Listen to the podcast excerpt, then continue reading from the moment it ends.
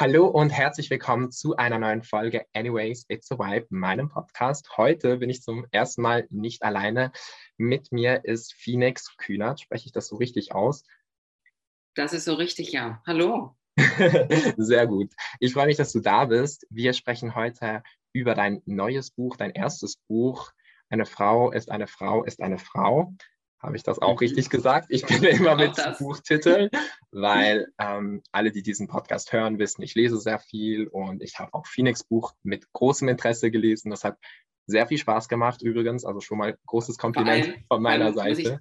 Ich, ich, muss dich direkt unterbrechen, weil weißt du, das, was die Menschen natürlich nicht wissen, die, das, ähm, die mit solchen Prozessen auch vielleicht nicht so viel zu tun haben, ähm, an Pressemenschen etc. schickt man oft schon eine Version von Büchern raus, die noch gar nicht ganz fertig sind. Und in meinem Fall bedeutet das, dass du Dinge weißt, die in meinem Buch stehen, die ich noch später zu juicy fand und rausgestrichen habe. Das heißt, du weißt mehr, als, als später alle anderen wissen dürfen. Okay, sehr gut. Ähm, das wusste, also ich weiß natürlich jetzt ehrlich gesagt gar nicht, welche Teile das genau sind. Ähm, es sind Kleinigkeiten, aber es, aber sind, die, sind, es sind entscheidende hab, Kleinigkeiten. Genau, ich habe nur manchmal so Markierungen gesehen, also dass ich ah. halt so gesehen habe, irgendwie dies, die, dieser Satz ist angestrichen oder so und ich habe dann gedacht, okay, das wird wahrscheinlich eine Änderung sein, die noch vorgenommen wird, aber ich habe halt keine Informationen bekommen.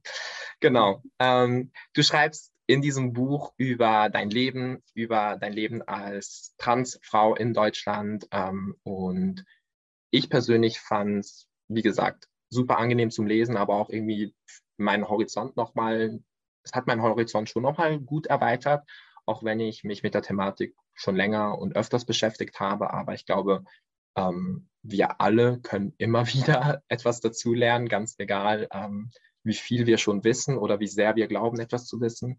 Und das ist eigentlich auch so das Erste, worüber ich mit dir ein bisschen quatschen möchte, so ähm, die LGBTQ-Community wird irgendwie oft so gesehen, okay, das ist das und die verstehen sich alle und das sind ja eigentlich alle die gleichen, das sind alle queere Menschen, whatever. Also so von der Außenperspektive sehe ich das ganz oft, dass halt Queerness einfach so in einen Topf geworfen wird. Aber eigentlich ist ja Queerness schon ein relativ großes Spektrum. Ähm, und du schreibst ja in deinem Buch auch über unterschiedliche Aspekte, wie du angefangen hast, deine Sexualität zu entdecken, aber auch deine Geschlechtsidentität. Das sind unterschiedliche Aspekte. Ähm, wie siehst du diesen Begriff LGBTQ oder die queere Community und allgemein diese Community? Sind wir wirklich so ähnlich oder ja. Mm, ich würde es mir irgendwie wünschen, dass wir einheitlicher wären manchmal. Ähm, ich glaube, dass das, was da ein ganz wichtiger Faktor ist, sind halt Menschen, die mehrfach marginalisiert sind und die werden halt oft nicht so gesehen. Ähm, also äh, seien es eben People of Color oder eben auch Trans-Personen und eben dann noch aus anderen Gründen queer, wie auch immer. Ich habe das Gefühl, dass das manchmal nicht, nicht ausreichend genug gesehen wird, wie was das eigentlich noch bedeutet und dass eben weiße ähm, cis-schwule Männer, die dann doch schon relativ äh, in der Mitte der Gesellschaft angekommen sind, dass das halt nicht, das sind wir halt nicht alle und mir ist es immer wichtig zu betonen, dass halt solange nicht, ich glaube, das habe ich sogar auch im Buch geschrieben, dass, dass eben solange es mh, hm, nicht allen Mitglieder, Mitgliedern der, der, der Queer Community äh, wirklich gut geht, mindestens mal in Deutschland, kann man sich halt auch nicht so richtig darauf ausruhen. Und manchmal würde ich mir auch ein bisschen mehr Zusammenhalt tatsächlich in der Community wünschen. Ähm, aber das, das sind dann so Einzelfälle, glaube ich, wo Menschen halt so ein bisschen dann gegen andere schießen. Und äh, ja. ja. Also ich finde ja, äh, gerade jetzt in Bezug darauf, dass du eine Transfrau bist, kommt natürlich auch noch der Aspekt, der Aspekt, Feminismus mit dazu rein, der ja auch für dich eine große Rolle spielt und wo du ja auch auf deinen Kanälen immer wieder darüber sprichst. Ähm, und das ist für mich so ein Punkt, wo ich als Cis-Mann mir immer wieder so Gedanken mache, ich kann mich mit euch solidarisieren und ich kann für euch einstehen, genau wie alle anderen, aber dann sehe ich halt in dieser feministischen Bubble auch immer wieder unterschiedliche Gegenströmungen, die sich einfach gegenseitig angreifen. Ähm, also sei das J.K. Rowling, die sich irgendwie transphob äußert ähm, und ja irgendwie von anderen als Feministin gefeiert wird, oder eine Alice Schwarzer, die jetzt ein Buch veröffentlicht, äh, wo ich mir einfach denke, oh mein Gott, wo leben wir denn? Ähm, mhm. Und ich bin so ein bisschen manchmal enttäuscht von unserer Community, also jetzt nicht nur von der queeren Community, sondern auch so von der feministischen Community oder allgemein, weil ich mir so denke, wir können uns nicht einfach darauf ausruhen, dass wir uns als etwas bezeichnen. Wir müssen ja schon noch ein bisschen mehr dafür tun und wir müssen Dinge auch hinterfragen und wir können ja nicht einfach nur sagen, okay, ich bin Feminist oder ich bin ich gehöre zur LGBTQ-Community, also bin ich für alle Themen offen und trotzdem treffe ich dann immer wieder auf Vorurteile oder auf Themen, ja, ich weiß nicht, wie siehst du das? Erlebst du sowas auch mit Menschen, wo du eigentlich das Gefühl hast, die sollten, ja, vielleicht. Auf, auf jeden Fall. Also ich glaube auch manchmal, dass so quasi auch so, auch so die Berliner Bubble der Aufgeklärten ist halt manchmal auch gar nicht so aufgeklärt, wie sie irgendwie selbst glauben zu sein. Das ist mir mhm. vor allem aufgefallen, als ich, als ich noch jünger war und als ich eben meine Geschlechtsidentität dann versucht habe, mehr zu erkunden. Ähm, zu dem Zeitpunkt hatte ich so gut wie nur cis-geschlechtliche Freundinnen und die haben alle auch irgendwie ihr Bestes gegeben, mich zu verstehen und sind eben auch alles, was ich eben ein bisschen in Anführungsstrichen gesagt habe, in der Berliner Bubble der Aufgeklärten.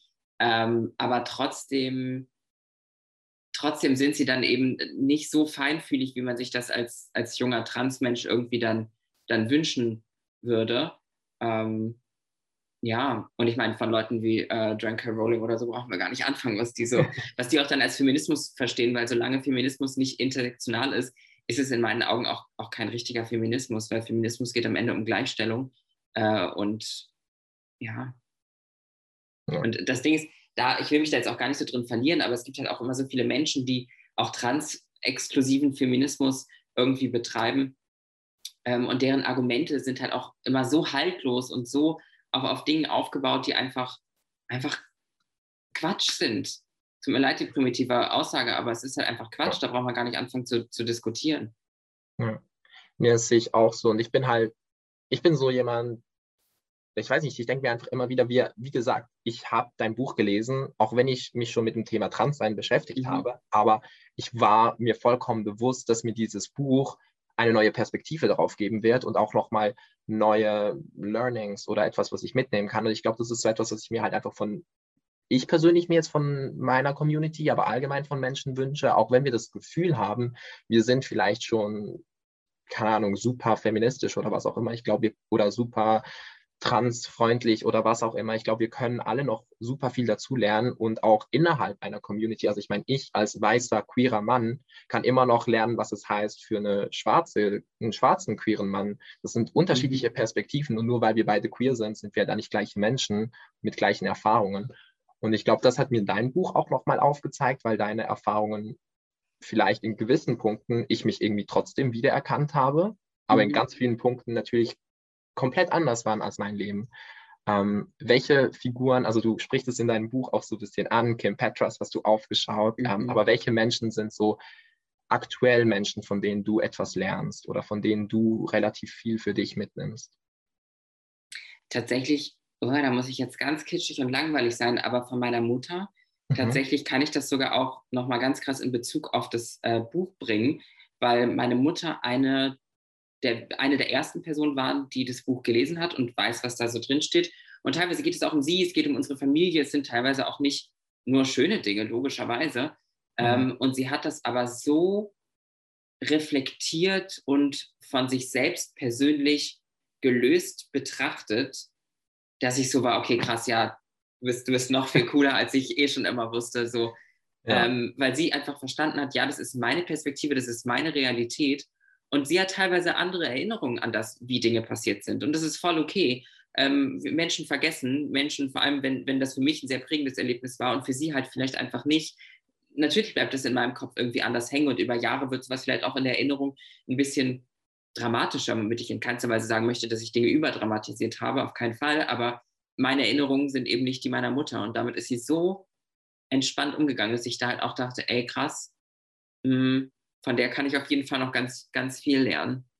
Ja, okay, das ist, aber das ist eine schöne Antwort. Also ich weiß nicht, ich glaube, es müssen, müssen ja auch gar nicht immer Social Media Vorbilder oder Promis oder was ja. auch immer sein. Also ich persönlich lerne super viel von meiner Großmutter, die irgendwie ihr ganzes Leben immer so mit dem Motto so Liebe zählt irgendwie mehr als alles andere durchs Leben geht, mhm. was ich super schön finde. Also ich glaube, ich lerne da auch ständig davon und werde auch immer wieder herausgefordert, so gerade in Momenten, wo man dann halt mal enttäuscht ist von anderen Menschen oder von der Welt oder was auch immer, so sich immer wieder auf die Liebe zu fokussieren, finde ich was super Schönes und das lerne ich dann halt von ihr. Und ich glaube, ja, wir haben alle Menschen in unserem Umfeld, hoffentlich, von denen wir etwas mitnehmen können. Und wenn das nicht der Fall ist, dann sollten wir uns auf jeden Fall nach einem anderen um Umfeld vielleicht auch umschauen, glaube ich. Weil, Aber hast du, hast du auf Social Media so richtig Leute, die du jetzt mit deiner Oma in einen Topf werfen würdest, was so die, die das Inspirationslevel angeht? spannende Frage.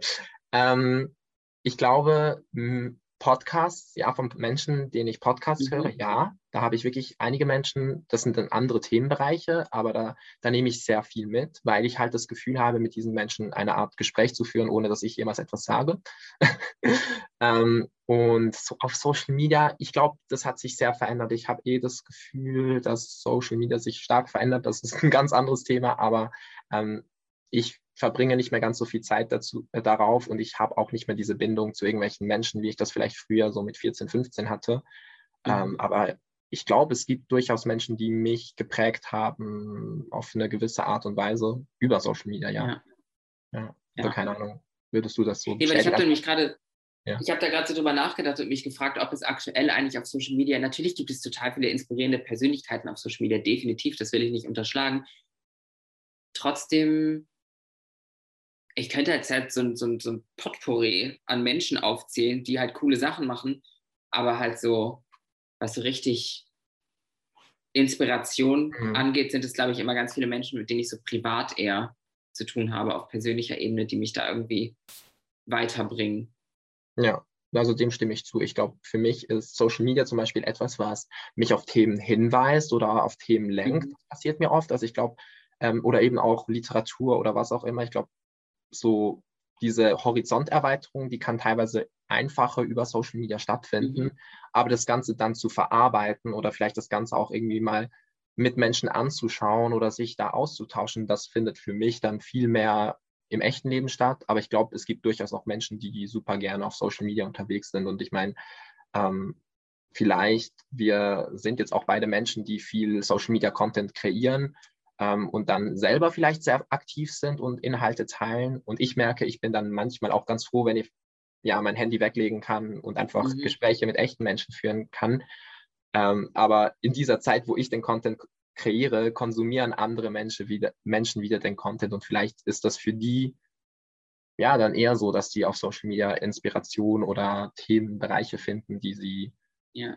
ja. Das, was ich total wichtig und schön finde und vielleicht auch so Menschen mitgeben kann, ich könnte mir jetzt vorstellen, dass viele deiner HörerInnen das sowieso schon ähnlich tun, aber das, wie ich halt Social Media gerne nutze, ist halt, dass den Menschen, denen ich folge, das sind halt, also das sind so viele inspirierende Menschen aus allen möglichen Lebenskonstellationen, in allen möglichen Lebensrealitäten, eben auch Menschen, hm, weil ich höre nämlich zum Beispiel so oft, äh, so ja, ich habe halt mit queeren Menschen bisher so wenig zu tun gehabt oder mit Transfrauen etc. Social Media ist der einfachste Weg, Menschen zu folgen und so Teil dieser ja, Lebensrealität zu sein, davon mehr mitzubekommen und mehr davon zu verstehen. Mir wurde zum Beispiel vor nicht so langer Zeit mal angekreidet, ich würde gar nicht mehr so viel aktivistischen Content machen. Und denke ich so, ja, irgendwie auch hat die Person auch irgendwie recht, recht gehabt, aber ich habe ja auch gerade das Buch geschrieben, da ist auch viel, viel Info erstmal drin. Aber mh, hm, selbst wenn ich als Transfrau einfach mein Leben lebe und so Dinge mache und so, es ist ja ganz viel immer meine, meine Transperspektive auf das, was ich mache. Und ja, natürlich ja. hat mein Leben nicht zwangsläufig alles immer damit zu tun, dass ich trans bin, aber es ist letztendlich vieles. Und auch wenn ich Räume einnehme in äh, Beauty Spaces oder wenn es halt um Moderationssachen etc. geht, das ist immer eine Form von, von aktivistischer Arbeit.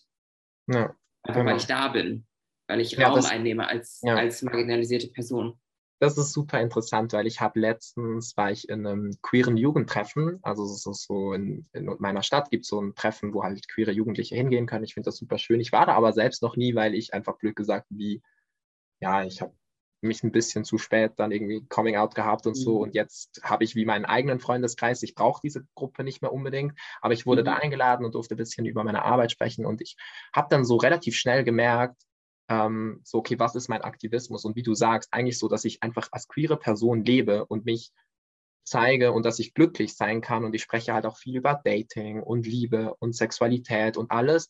Ähm, ist ja eigentlich am Ende vom Tag genau wie du dann vielleicht Reim, Raum einnimmst an Orten, wo Transpersonen sonst nicht so stattfinden, für mich eine Möglichkeit zu zeigen, ja, queeres Leben kann auch sehr schön sein und kann übrigens auch sehr glücklich sein.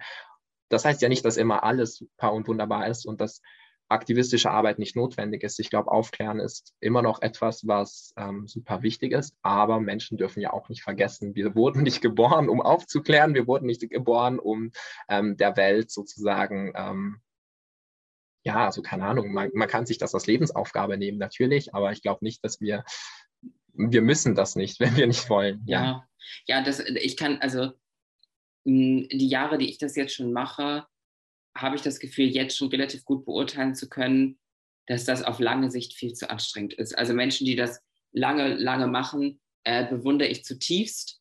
Ähm, ich habe mir immer so ein Zeitlimit gesetzt von noch so fünf bis zehn Jahren ungefähr.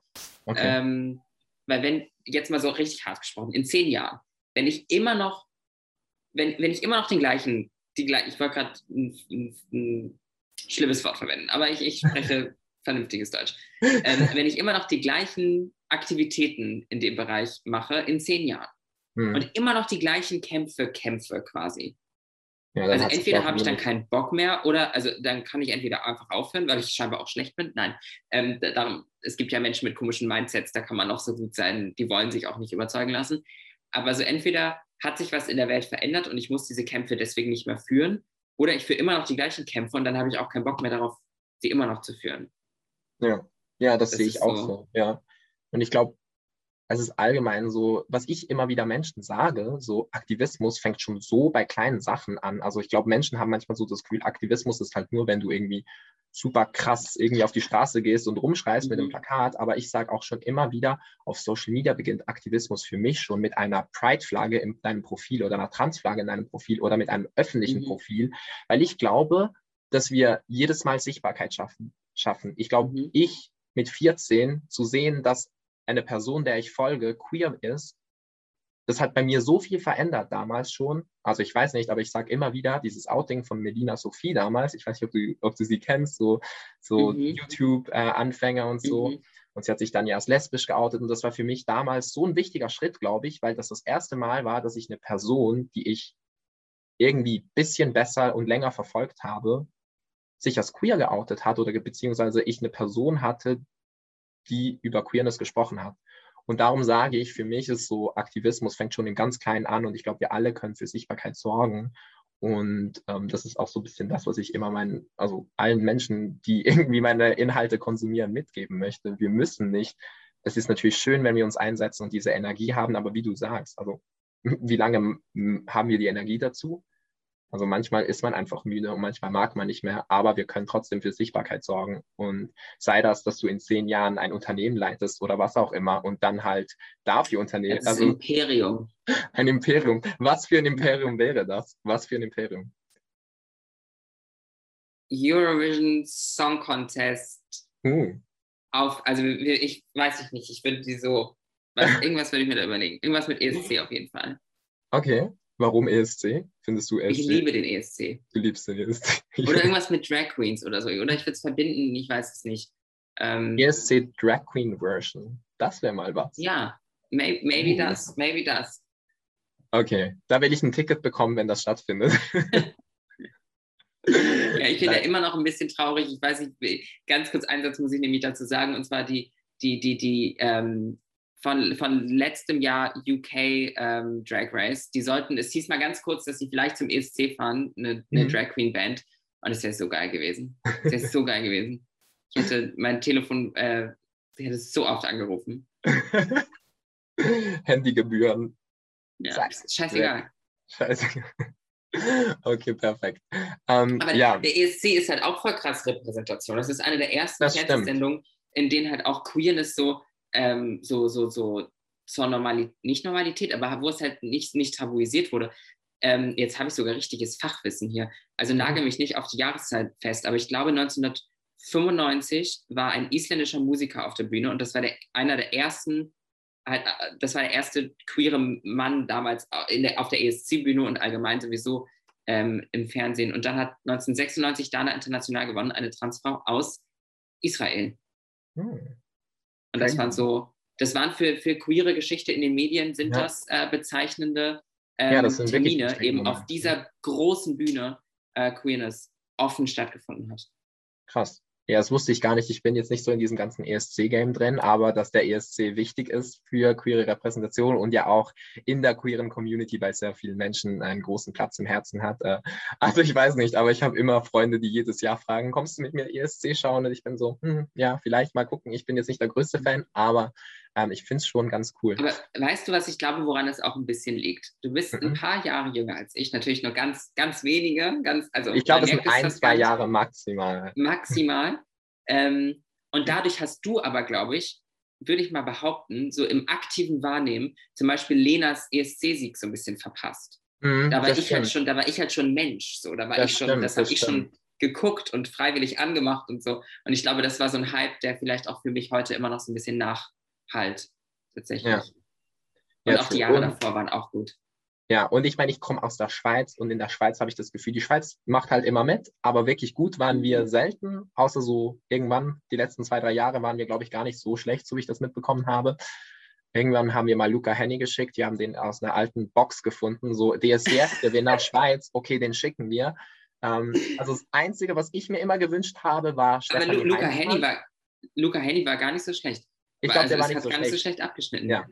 Ich glaube, der wurde Vierter oder so. Vierter. Ich ja, glaube, ja. der, der, wurde auch wirklich erfolgreich damit. Aber ich habe mir immer Stefanie Heinzmann da gewünscht, weil ich die ziemlich cool mhm. finde und ich mir gewünscht hätte, dass die mal so einem internationalen Publikum vorgestellt wird, weil ich finde, ihre Musik klingt halt nicht so Schweiz-Schweiz wie andere Musik, weißt du? Mhm.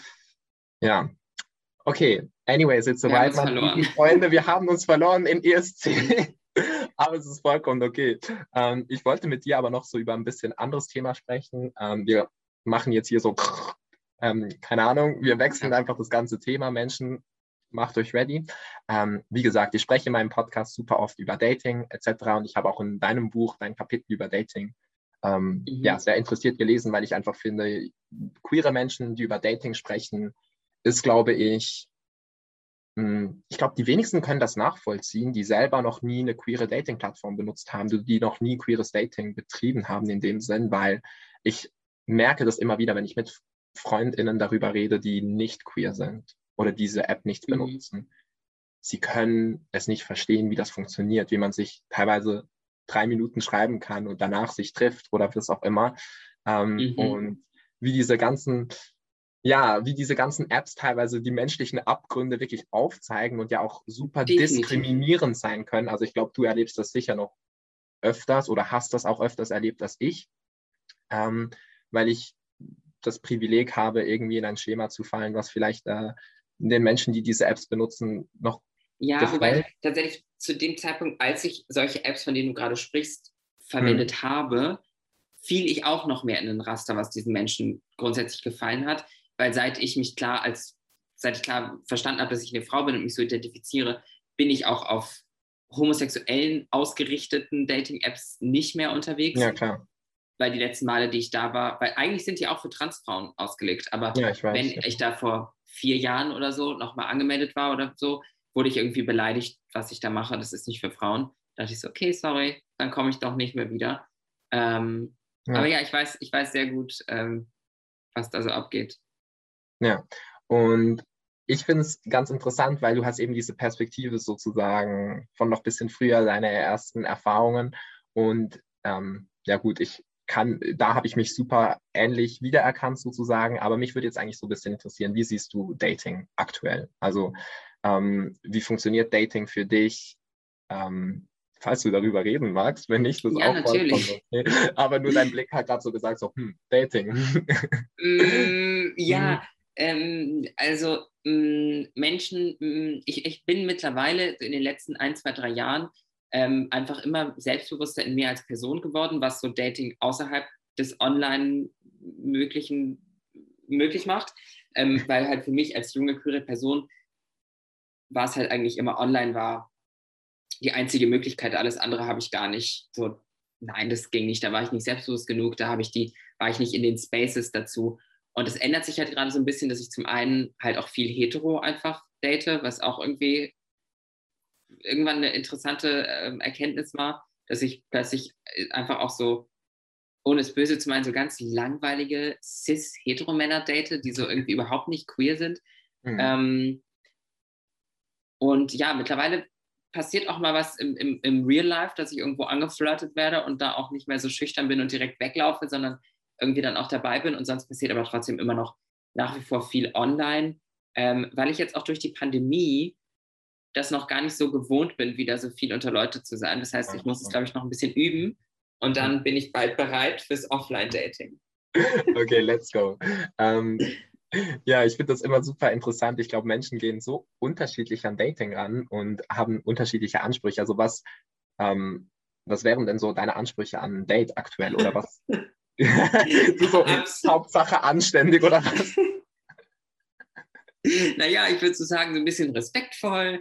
Ähm, nein, also hm, meinen Namen wissen. Nein, also ich, mh, hm, ich kann dir, glaube ich, einfacher sagen, was ich halt nicht möchte. Und mhm. so, weil ich merke immer wieder, ich habe auch so die Regel für mich selbst aufgestellt, wenn ich auf einer Dating-App bin und eine der ersten zwei, drei Nachrichten direkt nur aufs Transsein abspielt oder die erste, weißt du, es ist die erste Nachricht in vielen Fällen, geht die erste Nachricht schon nur darum, dass ich trans bin, dann löse ich das Match einfach auf und bin einfach raus, weil es ist mir einfach zu, der Fokus ist zu sehr darauf. Auch wenn ich vorhin gesagt habe, ja, vieles, was ich so mache und erlebe, ist immer durch die, immer durch die, die Augen einer Transfrau, ja, aber trotzdem muss das nicht von außen gesteuert so der Fokus meiner Person sein, weil es ist es am Ende nämlich nicht. Ja, und, ähm, und wenn man mit mir als ja, wenn dich jemand kennenlernt, soll das Interesse ja, ja auch mehr sein als nur deine Geschlechtsidentität, ja. hoffentlich. Also. Definitiv. Ähm, und wenn man dann mit mir Zeit verbringt, dann passiert es automatisch, dass man Dinge über das Transsein erfährt und Dinge, über die ich mir Gedanken mache, etc. Oder, oder meine, dass man meine Geschichte kennenlernt. Das heißt, das ist für mich immer sofort so ein, nee, wenn es zu schnell ums, ums Transsein geht, bin ich oft raus. Hm, halt alles, was so in die Richtung zu sexuell auch dann direkt wird, damit fühle ich mich einfach nicht mehr wohl. Hm, und sonst bin ich ehrlicherweise super offen. Also mittlerweile äh, du konntest es auch in meinem Buch lesen, da habe ich es auch ein bisschen verarbeitet, dass halt nicht mal mehr richtig Geschlecht ist für mich wichtig. Mhm. So, das habe ich irgendwie mit den Jahren. Ich habe das Gefühl, wenn ich habe mich so viel mit meiner persönlichen Geschlechtsidentität beschäftigt und habe mich so viel auf diesem Spektrum bewegt und, und gedanklich mindestens ausprobiert.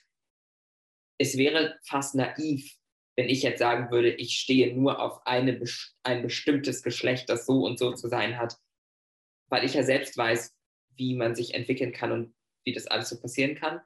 Ähm, und ich fände es auch viel zu langweilig. Ja.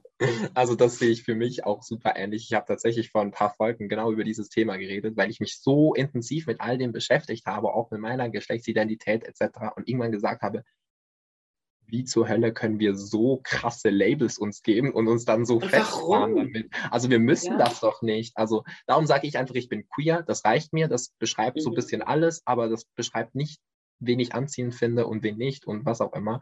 Ähm, aber ja, sorry, ich habe dich unterbrochen, aber ich habe mich nur gerade so wiedererkannt. Ja, aber ja, also es war auch mehr oder weniger eigentlich schon, das war, war eigentlich auch ein Punkt fast. Also so okay, sind halt viele Dinge, die ich gelernt habe. Ja. Ähm, ja. Cool. Ja. Okay, super interessant. Ähm, wir haben jetzt auch schon ein bisschen geredet ähm, und wir kommen jetzt auch langsam zum Ende. Und alle, die hier zuhören, wissen oder vielleicht hören auch ein paar neue Leute zu, aber am Ende gibt es immer ein paar Shoutouts der Woche, ähm, Empfehlungen von meiner Seite. Also meine Empfehlung ist natürlich, kauft Phoenix Buch. Ich kann es euch wirklich empfehlen und das sage ich jetzt nicht nur, weil Phoenix in diesem Podcast sitzt. Ich habe das schon wochenlang, monatelang auf meiner Leseliste gehabt und dass ich es vor vielen anderen Menschen lesen durfte, war eine große Ehre. Ähm, das ist mein erstes Shoutout. Mein zweites Shoutout ist. Ähm, Dankeschön, muss ich dann noch kurz, kurz einbringen, natürlich. Danke. ja. Das freut mich sehr. sehr, sehr gerne. Ähm, und mein zweites Shoutout der Woche ist. Ähm, oh mein Gott, wie heißt dieser Podcast? Es ist ein Podcast über nicht-binäre Menschen in der Schweiz und der heißt. Oh wow, ich und meine Vorbereitung, oder? okay, Leute, ich weiß leider den Namen des Podcasts nicht. Das fällt mir jetzt einfach nicht ein. Aber, ah doch, Fluid. Form, Fluid in Form oder irgendwie so etwas. Ich packe euch das einfach in die Beschreibung des Podcasts. Guckt da vorbei. Ich fand das super interessant. Ist auf Schweizerdeutsch, aber ich weiß, es hören viele Menschen zu, die aus der Schweiz sind. Und wir sollten uns alle auch mehr über nicht-binäre oder allgemein genderfluide Menschen aufklären. Und ich habe viel gelernt. Darum hört da mal rein. Hast du auch einen Shoutout für uns? Etwas, eine Person, Podcast, whatever? Mm, ich möchte an dieser Stelle Crystal Clear empfehlen. Ähm, mhm. tatsächlich, wir machen, wir machen die drei Länder voll. Die ist äh, aus Österreich und wohnt in, in Wien ähm, und hat auch letztes Jahr ein Buch rausgebracht, äh, Let's Be Crystal Clear. Ähm, geht um ihr Leben und das, was, was sie so erlebt hat und ganz viele unterschiedliche Themen ähm, und vor allem auch viel um äh, Rassismus etc.